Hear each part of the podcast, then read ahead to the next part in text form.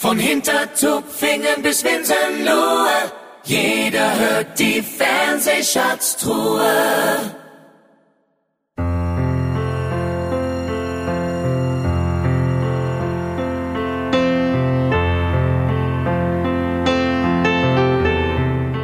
Donnerstag, der 29. Dezember. Ja, und jetzt, äh, wie schon fast versprochen, hören wir uns nicht mehr in einem Medientalk in diesem Jahr. Aber was wir auch nicht gedacht hätten, wir hören uns in einem Fernsehschatztruhen-Spezial. Und deswegen sage ich herzlich willkommen, Alex Schindler. Ja, hallo. Der, der Anlass ist ja aber kein fröhlicher, ne? Genau, so schaut es aus, denn am äh, 26., also am zweiten Weihnachtstag vor wenigen Tagen, verstarb Dieter Pröttl im Kreise seiner Familie in Starnberg äh, oder in der Nähe von Starnberg. Ähm, 89 Jahre ist er geworden und ähm, zumindest so wie es ausschaut, hatten wir die Ehre, ein letztes Interview ja mit ihm innerhalb der Fernsehschatztruhe zu führen und das Ganze haben wir damals im äh, September aufgezeichnet. Ja, August, September war es, ne? Ja, ja genau. genau. Mhm. So, so in der Richtung. Ja, das ist immer besonders schade. Ähm, jetzt, jetzt haben wir schon mittlerweile eine Liste zusammen mit äh, eben äh, aus unserer Sicht sehr großen äh, Fernsehshow-Leuten oder Menschen, die eben das Fernsehen geprägt haben in Deutschland mit äh, Roger Willemsen und auch Dieter Hildebrand. Und naja, jetzt ist es dann auch ähm, Dieter Pröttl leider. Und was ich eben ganz besonders fand, eben, ähm, da er sehr zurückgezogen lab, äh, ähm, ähm, lebte. lebte. in den mhm. letzten Jahren, ähm, ähm, fand ich es mal ganz schön, dass ähm, du die Chance hattest, mit ihm nochmal ähm, für unsere Fernsehschatztruhe ja, über sein Leben, über sein Fernsehschaffen zu sprechen. Und hm. weiß, also äh, der, der Gag ist, man kann es ja auch sagen, wir haben, wir zeichnen jetzt schon wieder auf für die nächste Staffel der Fernsehschatztruhe. Und wir hatten jetzt auch einen Gast und witzigerweise kamen wir kurz auf Dieter Prottel. Und dann sagte er noch, ähm, so, ja, den, den, habe ich auch immer geschätzt. Ich habe, ja, okay, ich weiß, dass es nicht gut geht, aber er lebt ja noch, ne? Und das und, war in der Tat äh, gestern Vormittag. Das ne? war gestern, ja. ja. Und, und, genau, und, und, äh, eine, Stunde eine halbe Stunde später ja. kommt die Nachricht, ja. Das war ja. irre. Wie es manchmal so läuft, ne?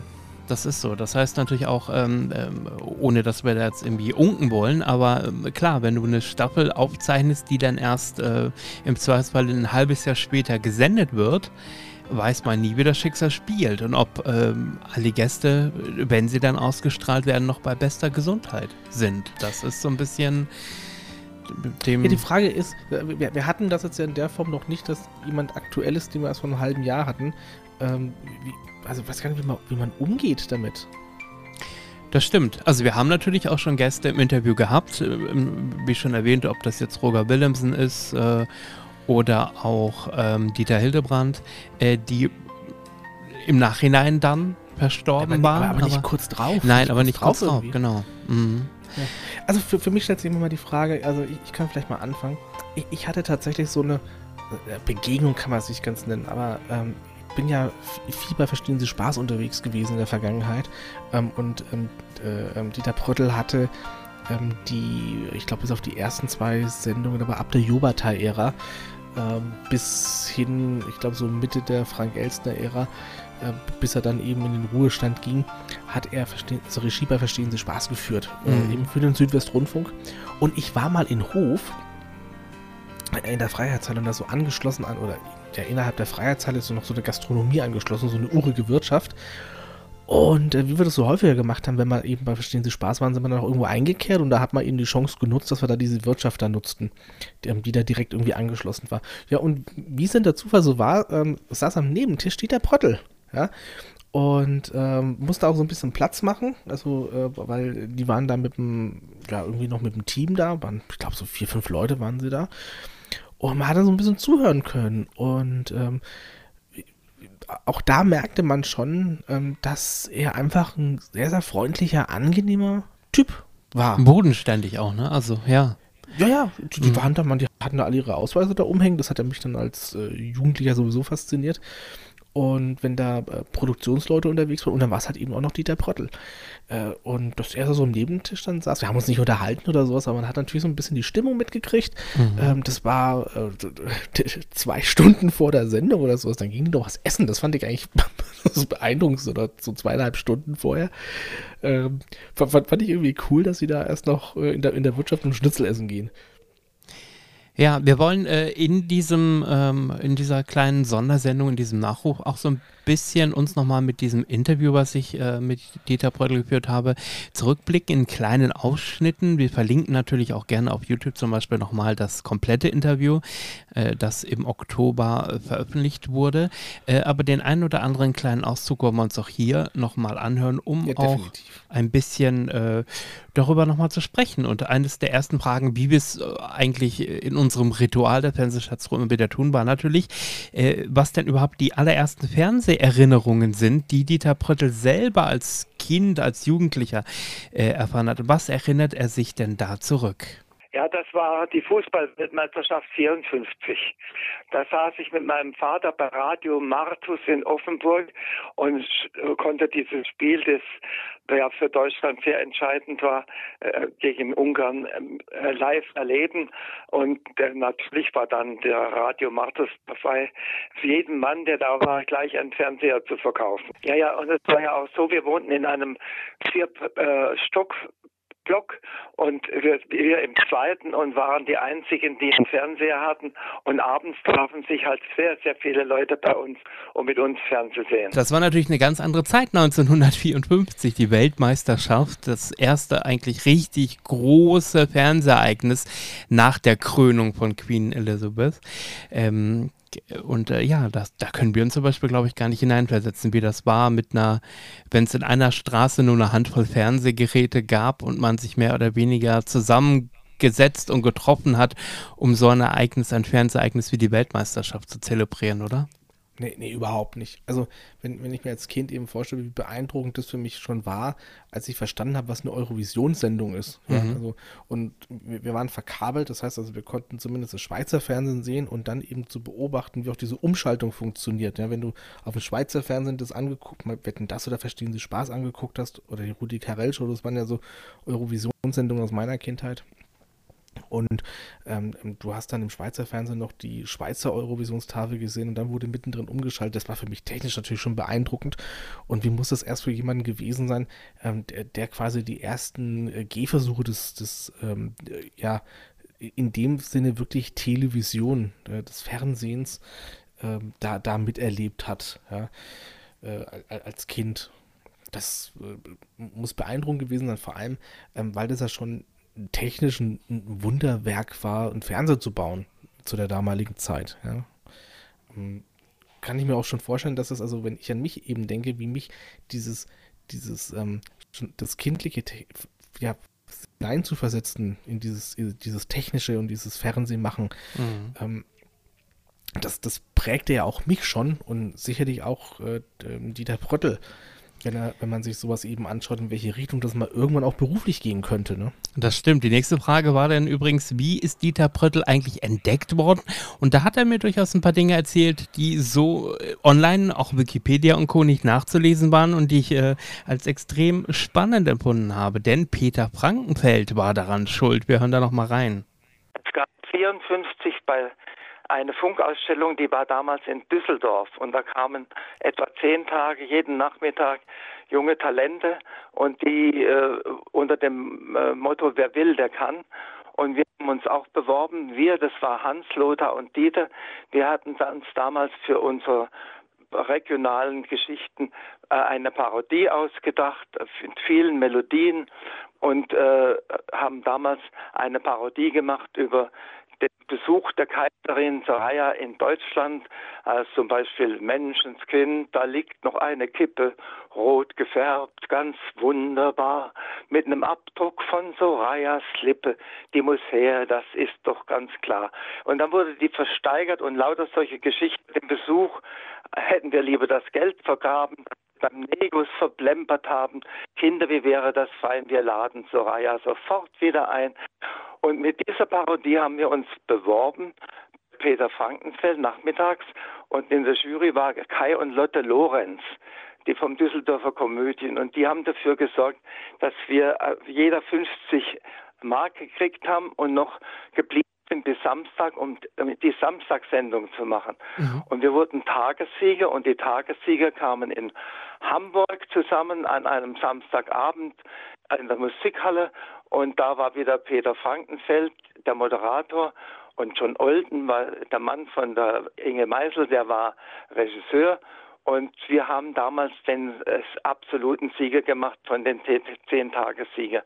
Und ab da lief es natürlich sehr gut für uns. Wir waren die ersten Wunschsendungen des deutschen sind die meistgewünschten und haben dann von Basel bis äh, von Biel, kann man sagen, äh, Grenze, Sprachgrenze bis Hamburg fast jedes Wochenende im Auto gesessen und Auftritte gemacht und haben, äh, so habe ich mein, mein äh, Studium finanziert als Ökonom und habe dann die, äh, eine, eine Promotion abgegeben bei einem der sieben Weißen, Möglichkeiten und Grenzen einer restriktiven Finanzpolitik. Und dann war es 60 und dann bin ich Südwestfunk hoch und habe gefragt, ob wir wieder mal auftreten könnten beim Hörfunk oder beim Fernsehen. Und da sagte der, ja, wissen Sie, so einen wie Sie können wir gut brauchen. Bewerben Sie sich doch bitte beim Werbung im Südwestfunk beim Herrn Eckerle. Die Frau Dr. Delitz ist die äh, Personalchefin. Da habe ich die angesprochen, angeschrieben und alles geschrieben, was ich nicht kann und war 14 Tage später eingestellt. Ja, das waren noch Zeiten, als man hingegangen ist zum Sender und gesagt hat, hier, kann, kann ich nicht irgendwas machen und schon äh, 14 Tage später erstmal angestellt. Was ja auch ganz spannend ist, dass er, obwohl er ja später den Talentschuppen, also auch eine Art Castingshow ins Fernsehen gebracht hat, er selber durch eine Art Castingshow auch selber bekannt geworden ist mit seiner Combo. Äh, Bei Peter ja. Frankenfeld. Genau, genau. Das, aber was ich ja wie du es schon gerade sagst, es geht, also ob das heute noch so geht, ne, dass du, ja, äh, dass, dass, du, wo, wobei, man probiert es ja gar nicht. Ich habe mir das, das letztens auch mal wieder gedacht, ne, man schreibt ja eigentlich gar nicht mehr hin, weil man denkt, das wird eh nix. Und mhm. ähm, das war aber damals noch die Zeit einfach anders. Da hast du einfach, es, es gab ja noch keine Kommunikation, keine, ja, ich sag mal, schnellen, ähm, wie, wie, nennt man das hier, ähm, äh, kurzen Dienstweg. Ja? Mhm. Also, dass du, dass du da mal sagst, äh, du, du bewirbst dich mal über, über Facebook oder WhatsApp oder, oder hast kennst ja diesen oder jenen, sondern da muss es ja wirklich einen Brief hinschreiben und ähm, da war ein gewisser Aufwand dahinter und den haben halt nur auch Leute betrieben, die auch wirklich da das Interesse hatten, äh, in dem Geschäft mal mitzuwirken und mitzuarbeiten, so einer Ware offensichtlich. Ja, ist mir später, äh, habe ich das immer auch mal wieder von Habe Kerkeling gehört, der übrigens auch zum Westdeutschen Rundfunk regelmäßig Briefe geschickt hat mit Tonbandkassetten äh, wo er Sachen eingesprochen hat und so weiter. Äh, Kerkeling, der übrigens ja später auch im Talentschuppen bei Dieter Pröttl war, aber im Vorfeld schon äh, äh hat er sich beworben übrigens für die Loriot-Sketchreihe Weihnachten bei Hoppenstedts. Äh, da wurde nämlich das Kind Als gecastet. Genau, so. äh, Dicky Hoppenstedt, das Kind, das äh, moppelige Kind. Äh, da, da, hat sich HP Kerkeling für beworben, hat Post, hat Brief hingeschickt äh, zum BDR und ist aber abgelehnt worden. Ähm, äh, und zwar mit der Begründung der Talentlosigkeit.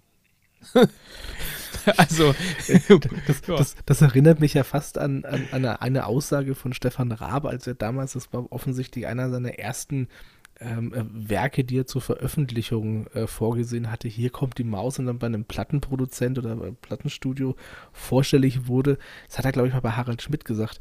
Und ähm, die, dann hat er es vorgespielt und dann die Antwort von diesem Plattenboss, Harab, das ist Pulle-Scheiße. ja?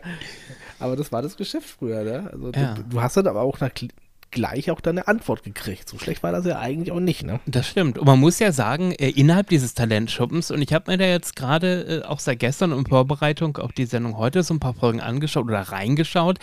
Ähm, das ist natürlich im Schwarz-Weiß-Fernsehen ging es schon los. Ähm, und das sind aber auch wirklich ja Namen entdeckt worden. Also so Größen wie Juliane Werding, Joy Fleming, Michael Schanze, wie gerade schon gesagt, Harpe Kerkeling, Reinhard May und, und, und.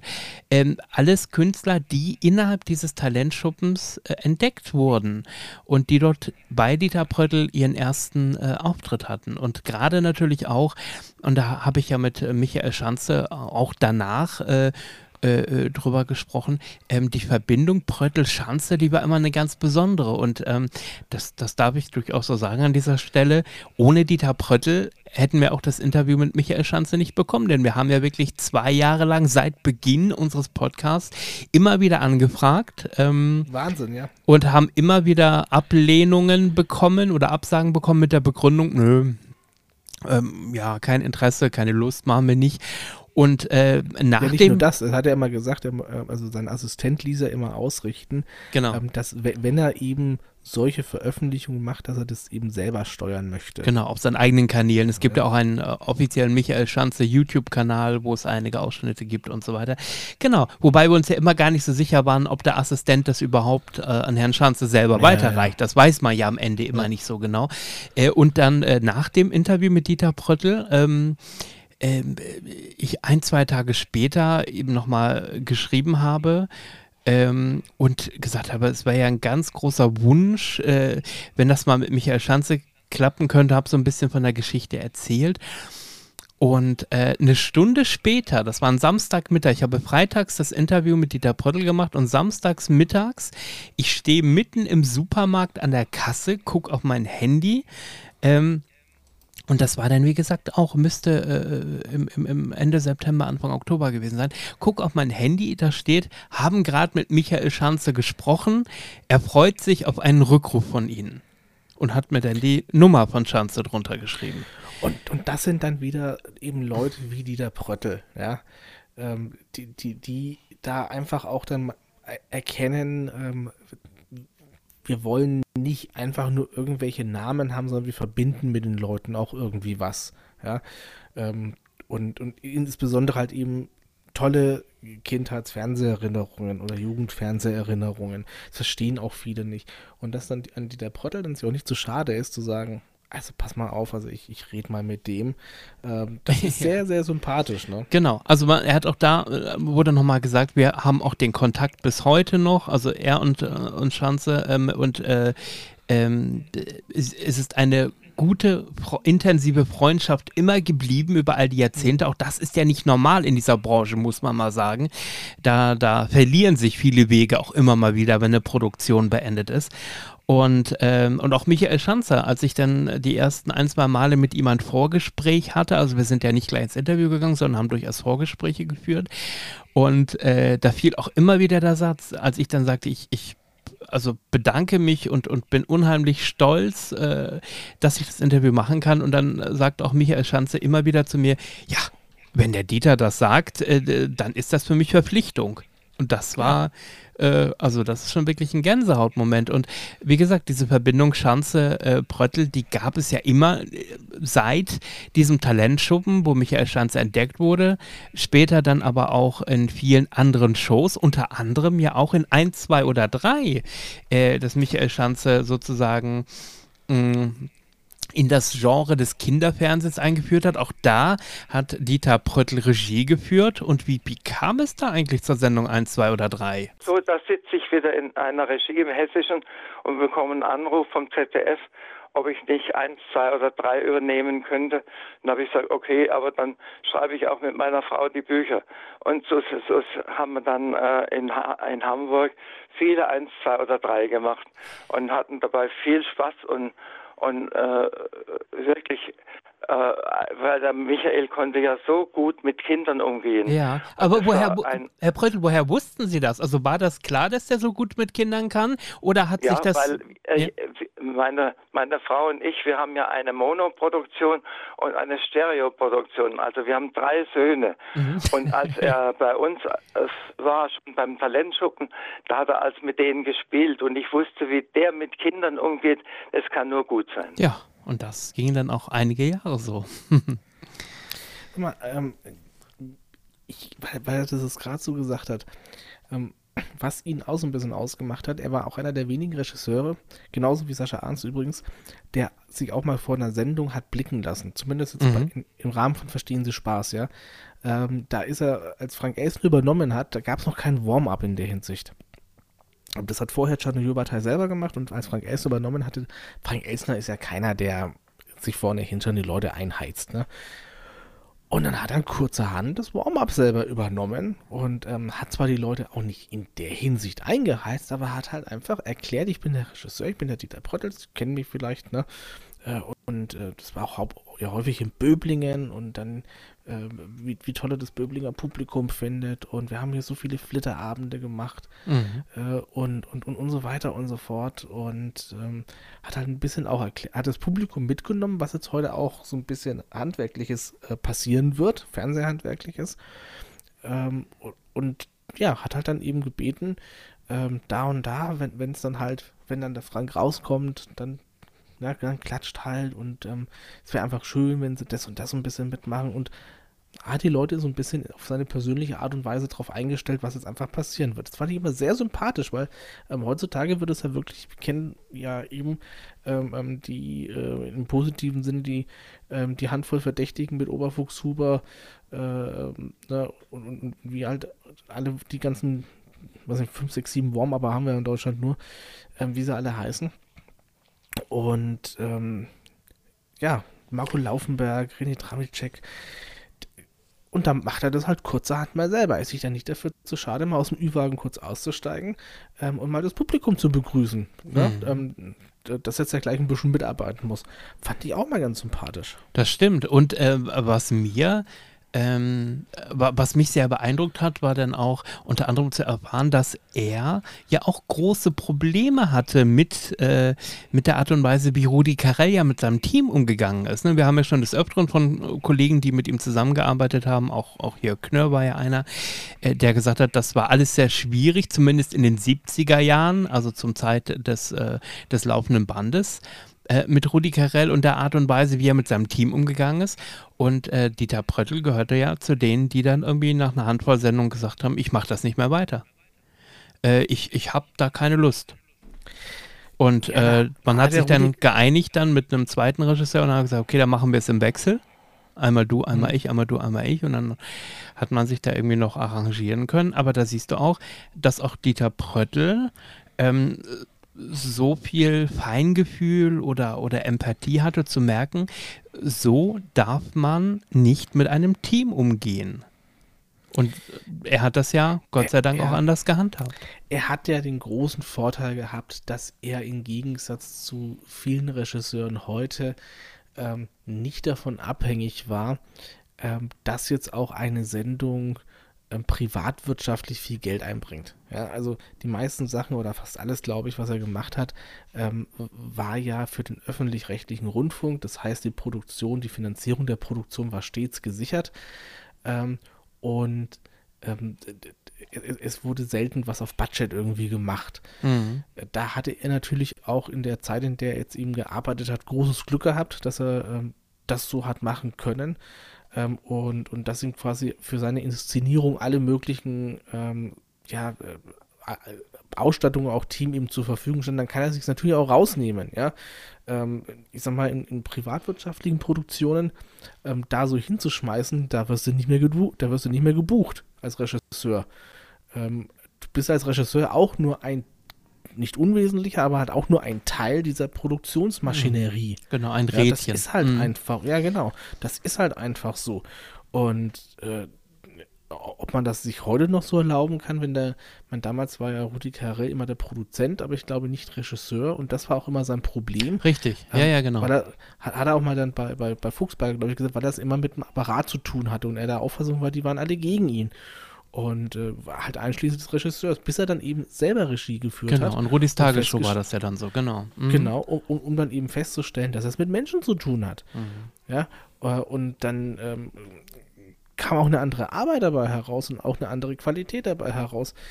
Ähm, schade, dass es da bei Rudi Carell ja auch ja legendärer ähm, Fernsehmensch da einen Dieter Pottel wahrscheinlich gebraucht hat, ähm, um das zu erkennen. Mhm. Apropos Regisseur und, und Regiearbeit, äh, Dieter Pröttl hat es dann ja sogar mal vor die Filmkamera gezogen und äh, war dann maßgeblich an einem der Supernasenfilme äh, beteiligt, wie er uns erzählt hat. Ja, ich meine, wir haben damals kamen der Mike und der Gottschalk äh, mit dem Produzenten auf mich zu und fragte mich, ob ich nicht die Super, äh, ob ich nicht eine neue äh, Folge machen könnten. Davor hatte, waren ja Radio Powerplay und dann habe ich mich gefreut, dass ich mit den beiden was machen kann. Und da haben wir uns getroffen und die ersten Ideen so entwickelt und dann hat sich das langsam so ergeben und ich meine, ich war kein großer Filmregisseur, ich war, ja, äh, wie gesagt, äh, großer Filmregisseur war ich wirklich nicht, aber wir haben viel, viel Spaß gehabt bei der Arbeit und äh, es wurden ja wirklich erfolgreiche Filme. Also ich glaube, man muss ihn im Kontext der Zeit sehen. Ich habe neulich mir wieder eine Folge angeschaut und habe gedacht, bei manchen Sachen, das hätte man lieber nicht gemacht. Aber äh, auf der anderen Seite war das damals so ein Hype, gerade für die zweite, äh, zwei Nasen tanken super. Es wurde ja wirklich der erfolgreichste Film damals. Und da freut, freut man sich natürlich so damals. Und heute ich will nicht sagen, man schämt sich, aber man akzeptiert, dass man das gemacht hat, aber man wird es nicht mehr so machen. Ja, also selbstkritisch durchaus auch, ne? Wo jeder andere sich noch viel loben würde, wenn man ja zu Recht durchaus sagt, das sind Kultfilme, aber er selber sagt auch, ja gut, einige Dinge wird man heute nicht mehr so machen, ne? Ich finde es ja interessant, auch wenn man jetzt, ähm, jetzt heute die Tage mal äh, in, in, Google nach, nach Dieter Pröttl sucht, mhm. wird, der, wird das sofort angesetzt, super Nasenregisseur gestorben. Mhm. Äh, und, und wenn man mal überlegt, dass das quasi ja äh, ein, ein so unfassbar kleiner Teil ja. seines, seines Schaffens war. Über 3000 äh, und, Sendungen hat er ja, zu beantworten. Und, und, und, halt nicht wirklich das, was, was seine Arbeit ausmachte, dass er halt mal einen super Nasenfilm da äh, gemacht hat. Wobei er ja maßgeblich mit daran beteiligt war, äh, beim, bei dem äh, also da schließt sich so ein bisschen der Kreis. Regisseur für Verstehen Sie Spaß war ja damals eigentlich Max Sieber, aber äh, Dieter Pröttl hatte ja äh, Thomas Gottschalk und äh, Mike Krüger ja in München verladen, als, äh, mhm, als auch genau. ein, so ein Lockvogel.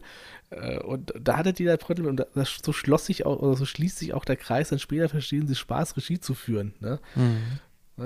Ähm, ja. würdest, du, würdest du sagen, ähm, äh, in der Art und Weise, wie man oder wie er als Regisseur gearbeitet hat, solche in Anführungszeichen, solche Typen gibt es auch heute in der Branche nicht mehr und sowas fehlt? Definitiv. Also gibt es bestimmt noch, aber viel zu wenig. Ähm, wie du schon sagtest, er, er, war ein Mann von Prinzipien, er, ein, er hatte ein großes Talent. Ähm, er hat ja ein, ein Gespür dafür gehabt, wie man Show macht. Ja, das ist, das ist ja was, was äh, heutzutage vielen mittlerweile fehlt. Und ähm, ja, offensichtlich halt sowohl beruflich als auch privat ein liebenswerter Mensch. Ja. Mhm. Ähm, ich, ich habe auch gefunden, ähm, also auch Kurt Felix war ja mit ihm befreundet. Und ähm, hat, das kann man, kann man auf der ähm, Webseite von, von Kurt Felix noch finden, Kurt Paola Felix CH, da gibt es eine, schön, äh, eine schöne Kolumne, einen schönen Bericht äh, von Kurt Felix über äh, Dieter Pröttl, der ist aber schon, boah, wie alt ist denn der? Mal gucken, ob ich das gerade finde. Ja, also Kurt Felix ist jetzt schon zehn Jahre tot, ne? Mhm. Da wird schon einige Zeit her sein. So, wahrscheinlich ähm, zu seinem Abschied. Da war ja auch Paola und Kurt Felix in, in der Sporthalle Böblingen zu Gast. War ich übrigens auch da. Ähm, äh, Pröttels letzte Regiearbeit ähm, war Verstehen Sie Spaß in Böblingen und ähm, saß ich im Publikum. Und als wir zur Halle hingegangen sind, habe ich schon gesehen, dass dann ähm, Mercedes-Limousine am Hintereingang stand mit St. Gallener Kennzeichen. Da wusste man natürlich dann, dass die Felixens da sind. Das, äh, ähm, und ähm, da hat man auch nochmal einen Ü-Wagen geschaltet und da hat man auch nochmal ähm, ähm, ähm, Dieter Pröttl würdig verabschiedet und es war auch die letzte Show, die in der Sporthalle Böblingen übrigens produziert worden ist. Kurz danach ist er abgerissen worden. Okay. Also es war der Abschied von Dieter Pröttl aus dem Fernsehen und auch eben ähm, der großen Sporthalle Böblingen. Ähm, in diesem Bericht übrigens steht auch noch was Interessantes drin. Das habe ich auch von Dieter Pröttl schon mal selber gehört. Und zwar, ähm, als er als ähm, Jungregisseur, Moment, muss ich, das, ich kann das mal kurz äh, vorlesen. Pröttl ist star, star gestellt. Sein hochprofessioneller Umgang mit ihnen legendär. Beim Nach der Probe Bier hat er mir hinter der Kamera, also das ist ähm, geschildert von Kurt Felix. Beim Nach der Probe Bier hat er mir hinter der Kamera geschildert, was er mit der schwierigen, schwierigsten Diva der Zunft erlebt hat. Marlene Dietrich, die vor 40 Jahren zu den deutschen Schlagerfestspielen als Stargast anreist. Ihr erster Auftritt in ihrer Heimat nach dem Krieg.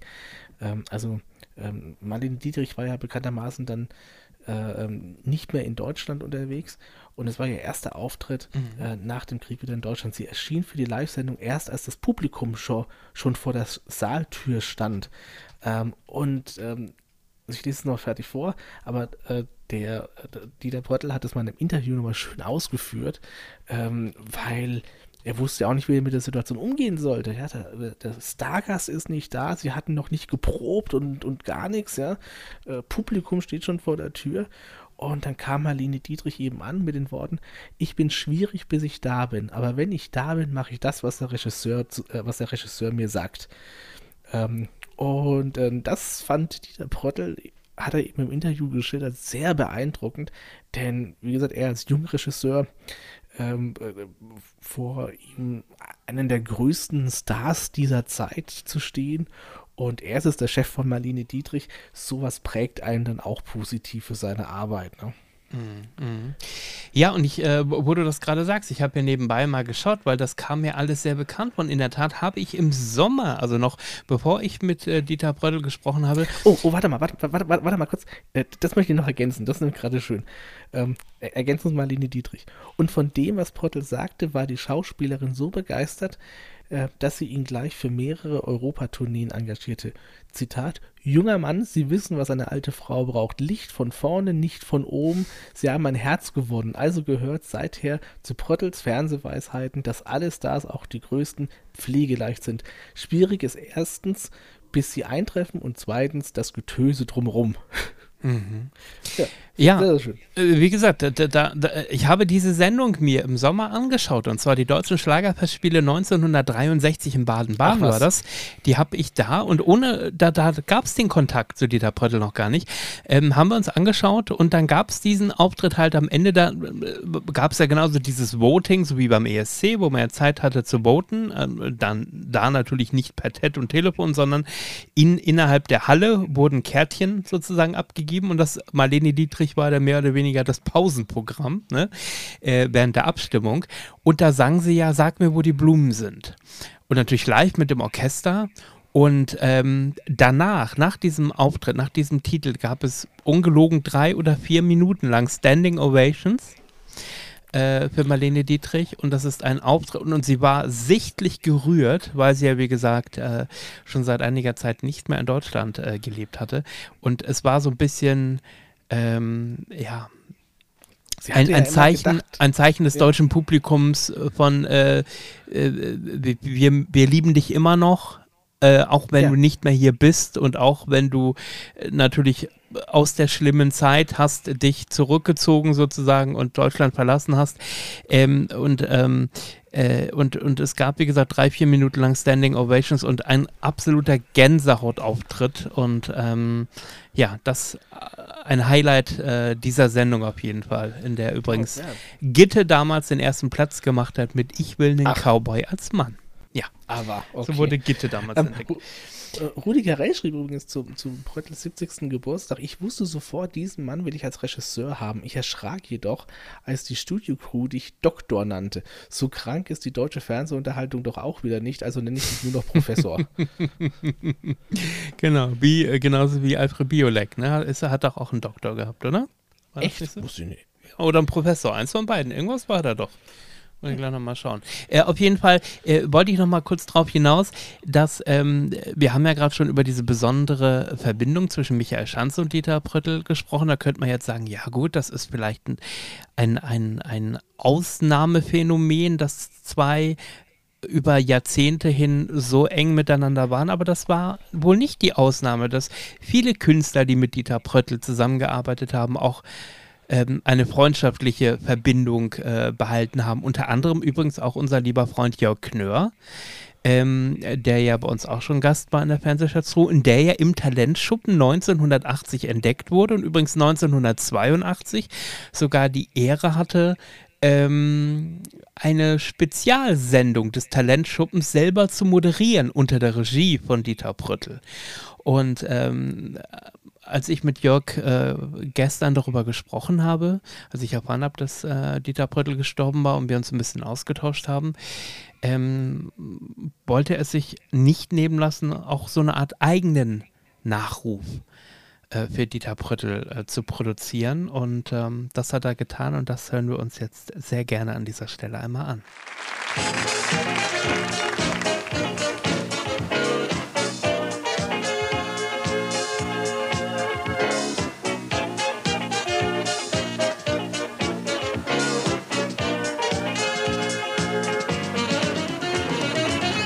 Ja, mit dieser Titelmelodie startete 1980 der ARD Talentschuppen und für mich mit zarten 21 Jahren meine Fernseh- oder auch meine Bühnenkarriere. Zu verdanken habe ich sie Dieter Pröttl. Er war der Vater des ARD Talentschuppen, eine Castingshow und da sieht man, es gibt auch einen Dieter, der nicht ähm, Bohlen heißt, sondern der Pröttl hieß und vor allen Dingen eine viel nachhaltigere Talentförderung betrieb. ARD Talentschuppen, das war ein bisschen sein Kind.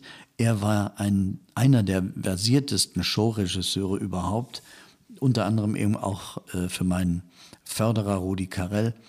Ähm, er war, ja, möchte ich sagen, ein Mensch, der ein besonderes Ohr hatte und ein besonderes Talent, Talente zu entdecken, denn er selbst war ja auch Künstler, hatte sich mit seinen Hallodis, äh, glaube ich, selbst mal beim Südwestfunk beworben und nun war da einer, der konnte auch äh, die Künstlerseele gut verstehen und vielleicht deswegen auch mit Rudi Carell gut klarkommen. Mit mir war das gar kein Problem. Er hat mich ganz liebevoll angesagt und das hörte sich dann so an. Ja, meine Damen und Herren, das ist Jörg Knörr aus Wuppertal. Ja. Er hat gerade seinen Zivildienst hinter sich gebracht und bei irgendeiner Gelegenheit gemerkt, dass er parodieren kann und vor allen Dingen, dass er so prima Rudi Carell parodieren kann. Ich war lange Jahre Regisseur von Carell und ich kann das, glaube ich, beurteilen. Es klingt täuschend ähnlich. Ja, wenn ich mir heute die Ausschnitte angucke vom Talentschuppen, dann muss ich wohl äh, Dieter Pröttl noch mehr ähm, visionäre Fähigkeiten zuschreiben, weil ich, ich hätte mich da nicht jetzt so mit einer solch großen Zukunft gesehen. Aber er hat halt wirklich das Gespür für Talent, für diesen Rohdiamanten. Und er hat mich auch geleitet, geführt, mir die Sicherheit gegeben, äh, dass ich ähm, dass ich die Kameras äh, irgendwann vergessen habe. Ähm, er hatte fast schon so ein bisschen einen therapeutischen Ton drauf, äh, den man wohl braucht, um äh, den Stress, der in einem Studio herrscht, ein bisschen auszugleichen. Das war sein großes Talent. Ähm, seine Stimme äh, war immer ohne Eitelkeit liebevoll, wie gesagt, und auch, äh, auch sehr empathisch. Und das sind Fähigkeiten, die man im Prinzip in einem äh, Fernsehbetrieb ganz selten findet und bei Regisseuren fast gar nie, weil sie ja schließlich äh, die in der Manege ähm, die Peitsche schwingen müssen, um alles zusammenzuhalten. Dieter Pröttl hat das immer mit, mit größtem Respekt und mit großer Liebe getan. Und äh, ja, und ich glaube, ohne diese, diesen, diese Räuberleiter in den ersten Jahren äh, von ihm äh, hätte ich die nächsten Sprossen nicht erreicht. Und er hat vielen Künstlerkollegen die Leiter gehalten. Große Karrieren haben im Talentschuppen begonnen. Das ist Nachhaltigkeit, wie man sie heute von Castingshows eigentlich nicht kennt. Juliane Werding, H.P. Kerkeling, ähm, äh, Michael Schanze natürlich, P. Werner und natürlich auch Jörg Knör haben hier tatsächlich Jahrzehnte Karriere begründen können. Und vor drei Jahren zu meinem 40. Bühnenjubiläum habe ich mich unglaublich gefreut über ein paar wertschätzende Glückwünsche äh, von Dieter Pröttl. Man hört ein bisschen Stolz raus, aber auch am Ende ein wenig von seiner Einstellung, was Lachen eigentlich bedeutet. Ein Lebensmittel für uns alle. Lang, lang ist her, seit ich dich im Talentschuppen vorstellen durfte. Seit der Zeit, seit dieser ersten Begegnung, hast du vielen, vielen Menschen viel, viel Freude bereitet. Denn das ist das Schönste, was man im Leben machen kann, andere zum Lachen zu bringen. Lach das Leben an und es lacht dich zurück. Tschüss, mach's gut, Alter, und bis bald irgendwann. Ähm, Im Endeffekt sagt das nichts anderes aus, als was man es dann, was ich jetzt eben vorgelesen habe, er offensichtlich nicht nur ein, ähm, ein großartiger Regisseur eben war, sondern eben auch ein Kollege und Freund für viele, die er eben entdeckt hat. Ähm, er, Werner Kimmig schrieb er auch, ähm, dass er äh, immer mit Rat und Tat zur Seite stand. Und das hört man jetzt bei, äh, bei Jörg Knör auch raus. Ja. Wenn man was brauchte, wenn man was wissen wollte, konnte man, äh, wusste man, wie man ihn erreicht und man wusste, ähm, er antwortet. Ja, und er gibt, er steht einem immer zur Seite. Ähm, das macht ihn so einen ganz großen. Hm. Ja, das letzte, was ich gerne fragen möchte, ist, ähm, was wird von Dieter Pröttl bleiben? Ja, im Endeffekt vieles, was von anderen ähm, auch geblieben ist. Vieles, was er gemacht wird, wird wiederholt. Ähm, immer mal wieder wird sein Name noch in Abspännen auftauchen äh, und, und, man wird sich eben daran erinnern, ähm, er, er, war ja selten vor der Kamera, das ist ja das. Ja. Also Im Endeffekt, Dieter Brettel kennen ja nur Leute eben wie Jörg Knör wir. Ähm, se selten war er vor der Kamera tätig. Ähm, ähm, das heißt aber nicht, dass er nicht ähm, entsprechend in Erinnerung bleiben wird. Und ja. Und, und wenn es nur ist, dass man aus 18 Jahren äh, Bambi-Verleihung mal wieder irgendwelche Ausschnitte sieht, wo man dann genau weiß, naja, das ist jetzt ähm, das Arrangement von Dieter Pröttl. Hm, genau. Ja, das war unser kleiner bescheidener Nachruf ähm, an und für Dieter Pröttl.